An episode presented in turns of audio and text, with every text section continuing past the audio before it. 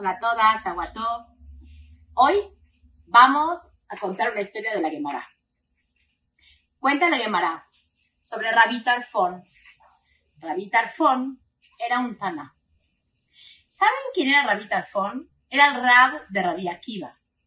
¿Saben quién era Rabbi Akiva? Rabbi Akiva era quien, cuando Moshe Rabenu subió al Shamaim, preguntó, si va a haber un grande como Rabbi Akiva, ¿por qué vas a mandar la Torah por mi intermedio? O sea que Rabbi Akiva era digno de entregar la Torah y Rabbi Tarfon era el rab de Rabbi Akiva. Para que entendamos Musagim de quién estamos hablando. Cuenta la Gemara, como todas conocemos, que Rabbi Akiva, que Rabbi Tarfon está con su mamá, que era una mujer anciana, y en la calle se le rompe el zapato a su mamá. Entonces, Rabbi Tarfon se agacha, pone la palma de la mano debajo de la planta del pie de su mamá y así agachado, agachado abajo, llega hasta la casa y así acompaña a su mamá. Y cuando su mamá tenía que subirse a la cama, Rabita Alfonso se agachaba y se hacía como, como un banquito, como una banca, y la mamá se le subía arriba, y así de esta manera la mamá subía a la cama. La pregunta es muy sencilla. O sea, ¿no podía ir por un zapato y traérselo a su mamá? ¿O comprar una banca? ¿Para qué él se tiene que agachar y que la mamá se sube sobre él? Rabi, Tarfon nos deja a todas nosotras un mensaje impresionante para la eternidad.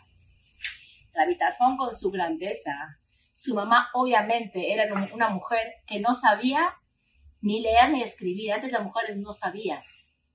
O sea, obviamente que su mamá era una mujer que sabía mucho menos que él y tenía, o sea, un nivel mucho más bajo que él.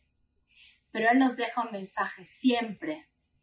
Tienes que estar debajo de tus papás. Él mostró una posición física para que tú te imagines una posición emocional emocionalmente tienes que sentirte que estás debajo de tus papás. Emocionalmente los tienes que tener arriba de ti. Es la única forma que en tu vida puede recaer el shefa. Porque el shefa viene como una cascada de papá a hijo. Y si tú te sales de ese lugar, la cascada recae y tú no estás presente, no tienes el meijal, no tienes el contenedor en el lugar digno para recibir la veraja. El kibud está en la mente y en el sentimiento.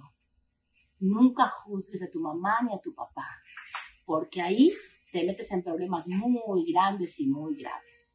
Tu papá y tu mamá están arriba de ti. No importa quién eran. Si eran tzadikim, o eran gilonim, o eran no sé quién eran.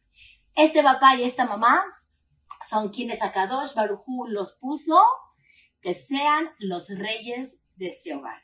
En un hogar que hay papá y mamá en el lugar adecuado, los niños en el lugar adecuado, el jinuj tiene éxito. Y puede ser familias que tienen mucha Torah, pero no hay ahí kibudorim. Y si no hay kibudorim, se desmorona esta pirámide. Y lo aleino no tiene éxito la familia. Un solo secreto en la vida. Tú vas a vivir contenta, feliz. No para hacer un favor a ellos, sino para que tú tengas una vida preciosa. Respétalos.